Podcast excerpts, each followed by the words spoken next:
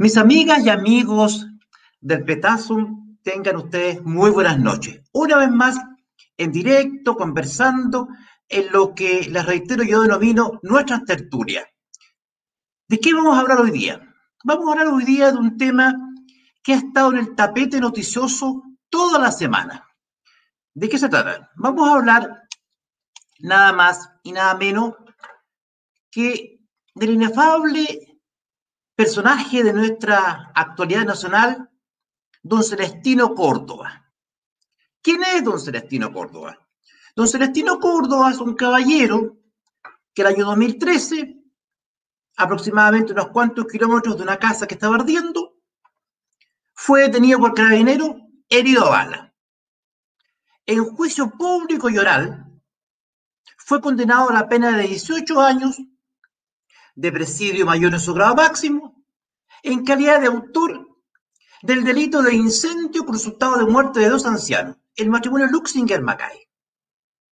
Pues bien, esto no sería sino otro de los muchos hechos más de terrorismo que asolan a la novena región, si no fuese porque a partir del instante mismo, ahí me saluda don Alcapio, saluda Alcapio, gusto que nos esté viendo esta, esta noche. Hola Gladys, bienvenida.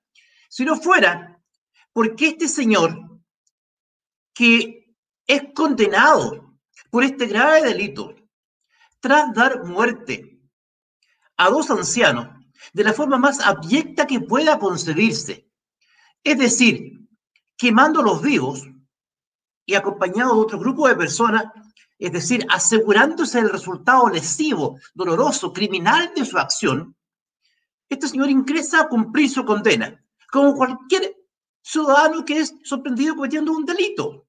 Más aún, como en este caso, un delito atroz, un delito terrible, que culminó con la muerte de dos ancianos, quemados vivos. Los audios son terribles, como todos ustedes han tenido la oportunidad de escucharlos mientras ellos piden auxilio. Pero el punto que nos convoca y nos lleva a conversar esta noche, mis queridas amigas y amigos del Petasum, no es su condena. Está condenado a 18 años por, digo, de presidio mayor sobre grado máximo. Siempre los abogados hablamos de grado máximo, grado mínimo. Lo importante es que está condenado a 18 años de cárcel por sentencia firme o ejecutoriada. ¿Qué significa eso? Que es una sentencia que es inamovible, que no se puede tocar. Está ratificada por el máximo tribunal de la República. Pues bien, tras este periodo se ha iniciado una verdadera ofensiva consistente en sostener que este señor debiera tener el derecho de ir a cumplir su condena a su rehue o domicilio. La pregunta que tenemos que hacernos, amigas y amigos del petazo, ¿es factible? ¿Es sostenible? ¿Es siquiera planteable de que una persona condenada por este gravísimo delito, por este terrible delito, pueda decidir él dónde cumple su condena, dónde se ha visto. Es concebible que quien es condenado por un delito de homicidio de esta característica, él decida si va a cumplir la condena en la cárcel o la va a ir a cumplir a su casa. Obviamente la respuesta del Estado en diferentes gobiernos, este señor fue condenado en el año 2014, ha sido decirle, no señor, ¿cómo se le ocurre? Usted mató quemando vivo a dos ancianos, por lo tanto usted su condena la cumplirá en la cárcel, como cualquier persona que comete un delito de esta característica. Pues bien, el señor ha dicho, lo siento señores, o me dan la libertad, porque los hechos, eso es, pues decirte, me voy a ir a mi comunidad, a mi rehue, a cumplir mi condena, eso es simplemente denme la libertad, porque yo considero que hasta aquí es suficiente. Y si no me dan la libertad, voy a hacer una huelga de hambre. Y lleva más de 100 días en huelga de hambre. Solamente como quería un dato nomás, mis queridas amigas y amigos del petazo. La huelga de hambre más extensa que se conoce duró 61 días. Le hizo un preso del IRA, del ejército republicano irlandés, hace bastantes años atrás. Y a los 61 días esta persona, que estaba haciendo una huelga de hambre, su cuerpo no soportó más y falleció de inanición y de las complicaciones que implica morir como consecuencia de, la no ingesta de alimentos. La ciencia médica te indica que sobre 60, 62, 63 días es prácticamente imposible sobrevivir. Bueno, este señor lleva más de 100 días en huelga de hambre y ahora anuncia que va a intensificarla si no le dan la libertad. ¿Qué hay detrás de esto?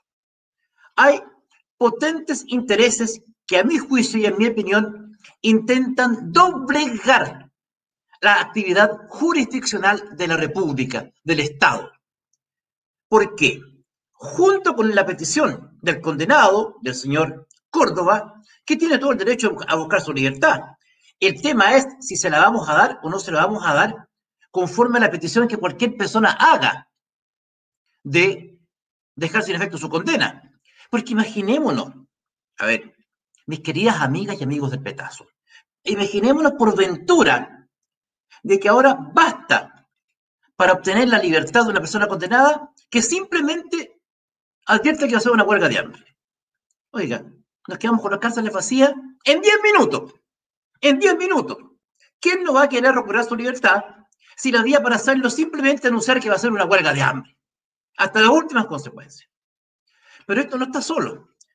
Junto con esta huelga de hambre, es decir, voluntariamente dejar de ingerir alimentos, este, el señor Córdoba ha resuelto comunicarnos que ahora va a ser una, huelga de hambre seca, es decir, no va a ingerir líquido. Y el gobierno lo ha dicho, bueno, si usted no quiere ingerir líquido, no quiere ingerir alimentos, yo puedo obligarlo por la vía de un recurso de protección, es decir, que la justicia me autorice a suministrarle alimento por vía endovenosa. Lo que parece de, toda lógica es lo más elemental y evidente. Pero él ha dicho que no, que no lo va a tolerar y que está dispuesto a morir por su pueblo. A ver, ¿está dispuesto a morir por su pueblo? ¿O esto es una medida de presión para eludir el cumplimiento de una condena por un crimen atroz. Seamos honestos, seamos sinceros, seamos claros.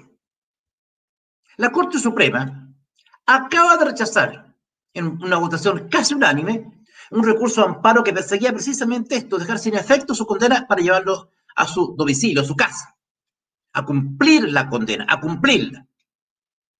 No estoy entrando en un análisis de fondo sobre lo que se denomina conflicto mapuche, que es verdad, yo no creo que sea un conflicto mapuche.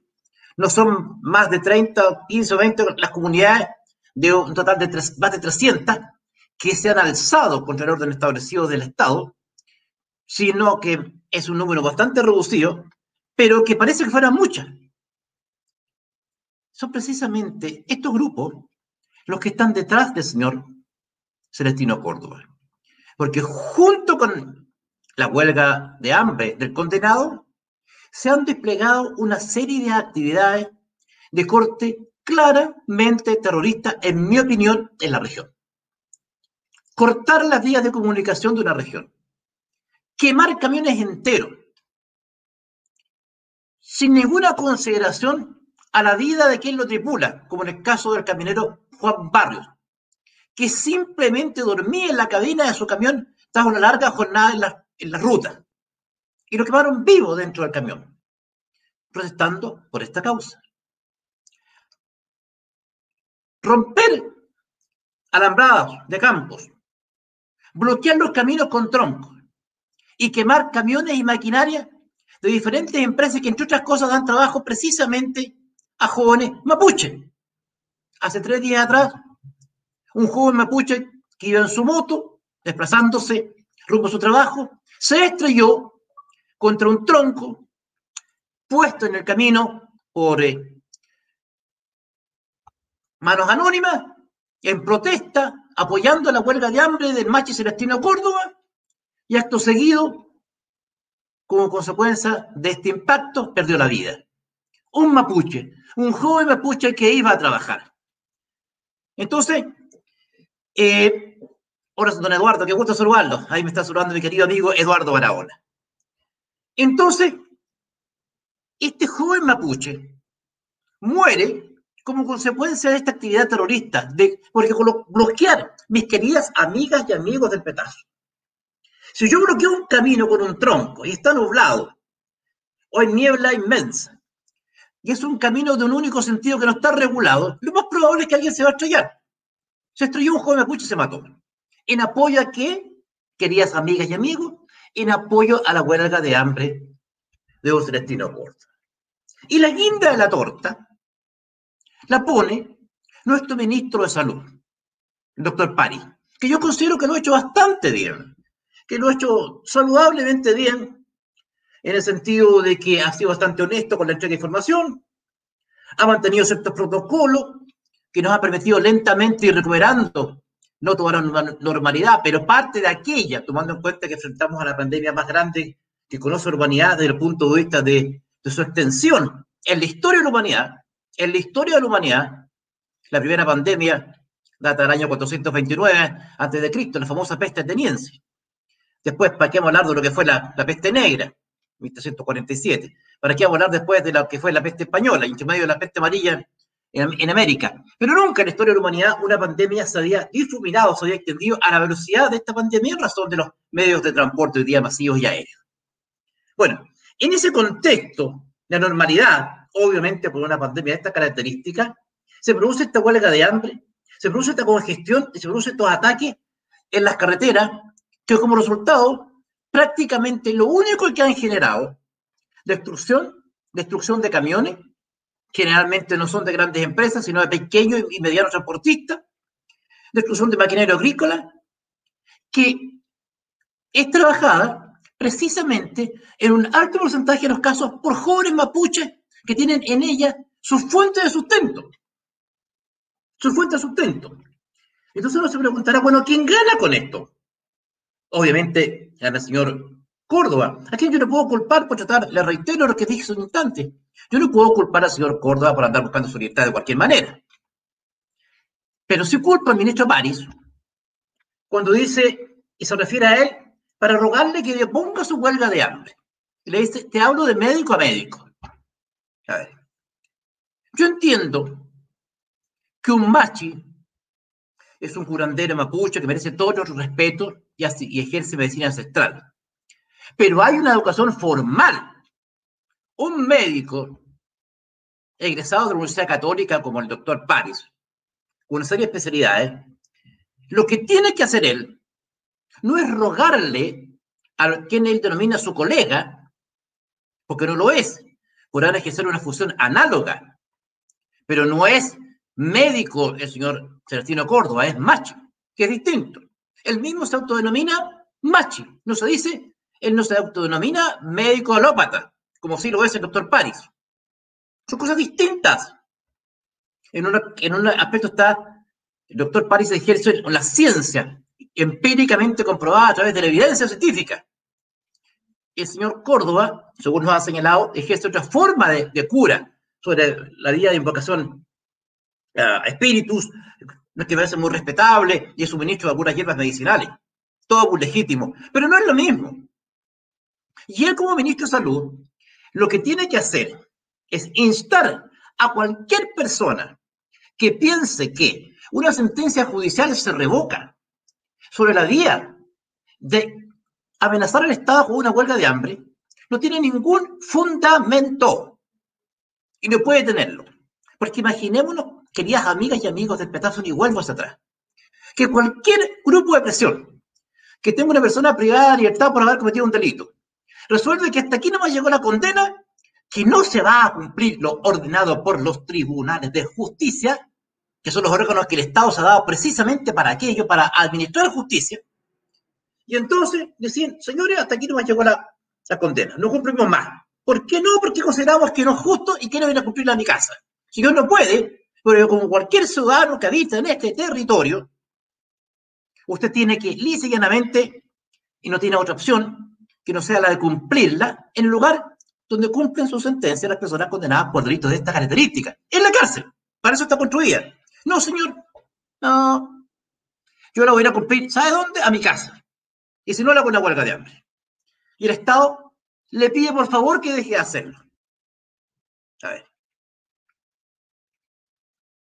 Yo, en razón de mi actividad profesional, permanentemente visito diferentes unidades penales. Permanentemente visito diferentes unidades penitenciarias. Y me pregunto, ¿no? Eso los internos entro. Oiga, jefe, ¿se hago una huelga de hambre? Oiga, jefe, ¿y si dejo comer? ¿Sabe lo que me dicen aquí los papos? Como yo le dicen a los gendarmes. Me dijo, si, no queréis comer, no comís, pues. Estoy total, más comida de aquí para los otros. ¿Y por qué hay en el sur al otro caballero le de poco menos que sale el ministro hablar con, con la gente y el presidente se llamado y, todo el mundo preocupado y aquí a la buena de Dios uno más uno? Oiga, jefe, ¿sabe qué más? Mire, yo agarré una aguja y hice esto. Se, se han llegado a coserse los labios con aguja y con hilo, hilo volantín, para presionar a los tribunales. ¿Y qué le dicen los jueces? Oiga, señor, usted puede coserse el orificio que quiera, pero su condena es su condena. Ha sido una actividad permanente, la actitud, permanente de los tribunales, me parece que la actitud correcta. ¿Ah? Entonces, se dice, no, señor. Es que en el caso del señor Córdoba es un preso político. Preso político es un preso por ideología. Es como si al señor Córdoba lo hubiésemos metido preso y lo hubiésemos condenado por pensar distinto a la ideología que sostiene el, gobierno de turno, o por sus ideas políticas, o por su concepción del Estado, o por su forma de concebir la realidad política.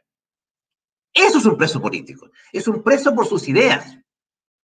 Pero el señor Córdoba no está preso por eso. Y los otros señores condenados con él, que también están haciendo la misma política de huelga de hambre, no están condenados ninguno de ellos por pensar distinto a ustedes o a mí, amigas y amigos del petazo. Están condenados por homicidios, por robos con intimidación, por herir, por matar, por quemar. O sea, delitos por los cuales cualquier chileno, como usted o como yo, iríamos a la cárcel, como debe ser por lo demás. Lo lamentable es que el, Supremo Gobierno de la República prácticamente se está postrando, pidiendo por favor que deje de hacerlo. Y, y, y, aquí es donde yo lo consigo. Si el Estado tiene un administrador temporal, el administrador temporal del Estado se llama, ¿cómo querías amigas y amigos del Petasum? Gobierno. Y ese gobierno está obligado a administrar los medios con que la ley los faculta para imponer el Estado de Derecho. Entre otras cosas, hacer que las condenas se cumplan. Porque pongámonos en el evento, pongámonos en el evento de que cualquier condenado decía por sí y ante sí cuándo y cómo cumple sus condenas, es decir, ya esto sería la chacota más absoluta. La chacota más absoluta. Aquí, simple y llanamente, ¿Qué es lo que procede? Que el gobierno de Chile, este administrador temporal del Estado, se ponga los pantalones. Y ponerse los pantalones significa, a ver, señor, se acabó esto. Usted está condenado a determinado periodo de tiempo por los tribunales de justicia. Y serán los tribunales, y solo los tribunales, los que resolverán cuándo usted recupere su libertad. Y nadie más. Y la Corte Suprema se acaba de pronunciar. Usted, por sí y ante sí, resolvió despegar una actividad criminal, enfrentó las consecuencias de aquello, tuvo todas las garantías de un juicio justo y, consecuencia de aquello, usted fue condenado. Hola, don Elías, que gusta saludarlo. Entonces, si tuvo todas las garantías de un procedimiento judicial, si tuvo la oportunidad incluso de aclarar, a lo cual el señor Córdoba se negó. Él no quiso declarar en el juicio. Está bien, es su derecho. Hasta en eso se le respetaron todos sus derechos. Usted no puede venir a intentar postrarme a mí como gobierno. Y mi actitud es una y firme. Y a los que andan haciendo desmanes, a los que andan quemando camiones, quemando maquinaria, asaltando, bloqueando caminos, impidiendo el libre, libre tránsito por las carreteras de Chile, de usted, de, su familia, de la mía, de cualquier persona, Simplemente hay que aplicarles el rigor de la ley. Es tanto lo que estamos pidiendo un grupo de chilenos Por eso nos vamos a transformar en, ¿cómo nos denominan? Fascistas. No tienen ni idea lo que significa la palabra fascista. Fascismo cree en el corporativismo, en nuestro tipo de... El fascismo es precisamente todo, es todo lo contrario de lo que creemos los liberales. El fascismo quiere mucho más Estado. Todo para el Estado, todo dentro del Estado, decía Mussolini. Que es fascista por antonomasia. Los liberales creemos, los liberales minarquistas, como es mi caso, creemos jalar un Estado lo más reducido posible la mayor cantidad de libertad para los seres humanos y un Estado que actúe en solamente el área no le sea preciso para redistribuir los recursos y ayudar a los más necesitados. Pero en fin, no estoy para hacer ideología política esta noche, sino para comentar esta actitud de al señor Celestino Corda. Yo siempre acostumbro esta noche, estas tertulias, a acompañarme con una inefable copa de vino, y se la pedí hoy día a mi hijo, pero dijo, mira papá, sabes que me vino a ver un amigo, me trajo una piña colada espectacular, así que en honor a él voy a brindar esta noche con una piña colada. Está buena. Bueno, entonces, en a mi hijo, que en vez de, los viejos nos gusta el tinto, los cabros ahora toman piña colada estos chavos. Bueno, cosas cosa de cabros. Pues bien, a mí me gusta el jote pelado, me encanta. Entonces, tintito, con una cola ahí, y en invierno un navegado. Yo hago un, navegado, amigas y amigos del pedazo, ni se imaginan. Le pongo tempranito a hervir el vino ahí, el juguito de naranja, chuño, canela, uy, Dios mío. De mascarlo con sopaipa y milcao cuando estoy en el sur. Bueno, ya me distraje y me dio hambre y sé. Pero, en fin, en definitiva, para no latearlo y no seguirlos aburriendo. Comentarle solamente, a través de eh, esta vía, y le contesto al tiro a Luis que me pregunta, pregunta Don Alto, me pregunta Luis, ¿qué piensa usted de lo que dijo el ministro Víctor Pérez sobre que la votación del pueblo no importa el cambio constitucional va sí o sí? Oiga, señor Pérez, qué buena pregunta, Luis, gracias por hacérmela. Pero, oiga, señor Pérez, ¿cómo que no importa la votación del pueblo? Si la, si la votación del pueblo no importa, usted no estaría donde está. Usted no habría sido nunca senador, usted no habría sido nunca diputado, usted no habría llegado, usted no habría sido nunca parlamentario, nunca y tampoco sería hoy día ministro si la votación del pueblo no importara. Así que, ¿cómo es eso, señor ministro del Interior? Que le que decir a la gente que la votación del pueblo no importa. Si gana la prueba, gana la prueba. Si gana rechazo, gana rechazo. Pero que el ministro del Interior nos venga a decir que la votación del pueblo no importa, por favor, ¿sabe qué más? Que alguien apague la luz y cierre la puerta por fuera. Por ahora me quedo con esta reflexión agradeciéndoles por su compañía en esta noche. Los he venido a ratear un rato.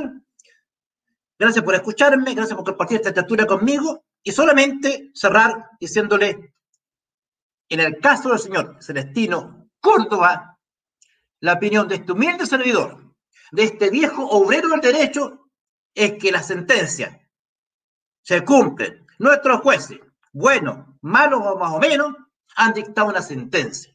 Las sentencias son para cumplir las Y al que no le guste, simplemente tiene los recursos para recurrir contra ella.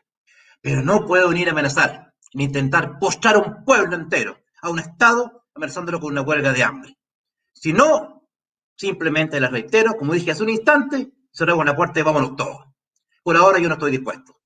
Amigas y amigos del Petazo, un placer saludarlo. Muy buenas noches.